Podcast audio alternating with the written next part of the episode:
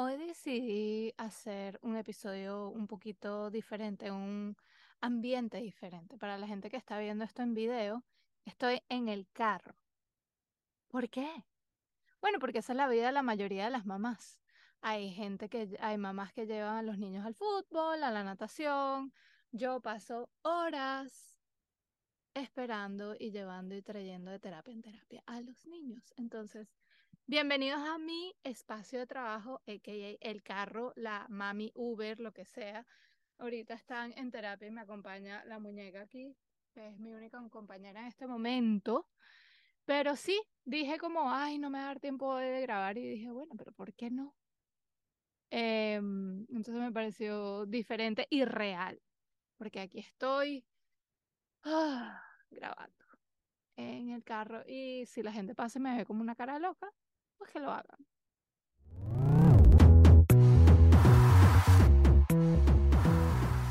Bienvenidos a Autismo sin Miedo.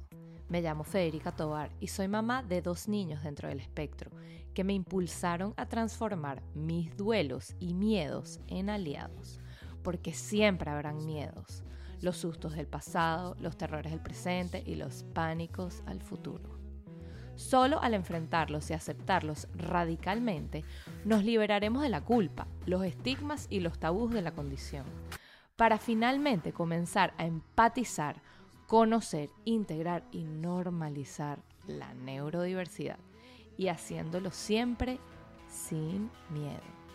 Empecemos.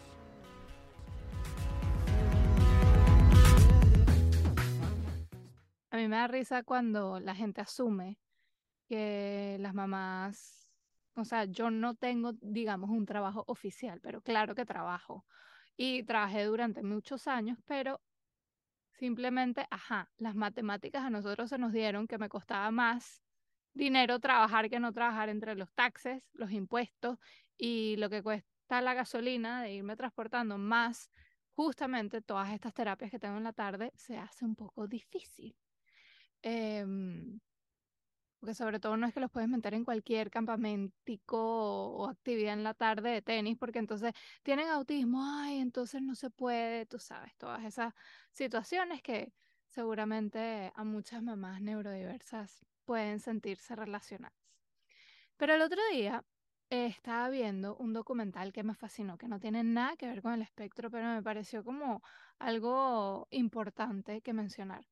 Vi un documental de Jonah Hill en Netflix que se llama Stutz. Es la historia y las herramientas que su psiquiatra le ofrece. Y está, o sea, es muy americano, muy gringo, porque él es como from New York. Y, pero me encantó, porque me encantó por los conceptos, porque siempre de por sí como toda esa parte de la, de la filosofía, oye, mi bueno, también de la filosofía, que es más complicado que eso, de la psicología, sobre todo cuando abogo muchísimo que se, las personas que se traten, y todo el mundo debería hacerlo, pero es como, depende mucho también de si estás con un, un psicólogo, un psiquiatra, que hagas ese clic, donde haya esa conexión pero además de eso, de por sí, la mayoría de las terapias es un, momento de autodescubrimiento y tú misma te vas dando y buscando las respuestas. En este documental no, porque él dice que con estas herramientas, su, su manera de ver es que sales de una de una vez de la primera sesión, aplicándolas en tu vida para tratar de mejorarte, no esperando seis meses, un año para sentirte un poco mejor. Em, pero bueno, hay una parte que me parece súper importante para cualquier familia neurodiversa. Y dice, las tres constantes que existen en la vida son dolor, incertidumbre y trabajo duro. Y eso se aplica a cualquier persona. Y sobre todo, ¿de dónde viene este dolor incesante de las familias neurodiversas? Bueno, primero como hemos discutido antes en todos los en todas las fases del duelo viene toda esa parte como del rechazo, de la negación, de, de la tristeza, la depresión, de la rabia, de que no tuviste la vida que pensaste que ibas a tener. Y al final lo importante es no caer en ese hueco del luto constante y de estar infinitamente infeliz por el resto de tu vida, una de esas, esas depresiones. Hay algo, ahí está el carro, si lo oyeron, bueno, más real que esto imposible. Lo más importante es estos tres pasos para que uno sepa que al aplicarlos, todo el mundo va a tener esas tres constantes en la vida y no eres la única persona que le está pasando esto. Y la comparación hace que no, uno no logre salir de, de esa depresión, de no lograr disfrutar tu vida. Entonces, todo el mundo va a tener dolor en su vida. Eso no te compares, que es que no tengo la plata suficiente, el dinero suficiente, que no, eh, que no soy feliz por esto, que me tocó un niño neurodiverso por eso, pero veámosle más el lado positivo al dolor. Todo el mundo lo tiene. Es inescapable, es lo que nos hace humanos. Entonces, acepta que uno siempre va a vivir en dolor. Entonces, si de repente nada más el dolor de tu vida es que te tocó un niño neurodiverso, pues se acepta y se busca un plan de ataque y se maneja. Y esperemos que ese sea el único dolor y que no, no tengan tragedias familiares que las existen. Entonces, aceptar de que siempre va a haber dolor en la vida. Es inescapable. Luego, la incertidumbre. Siempre caemos en, en, en esos pensamientos del futuro y que qué pasará. Mire, todo el mundo tiene incertidumbre en la vida.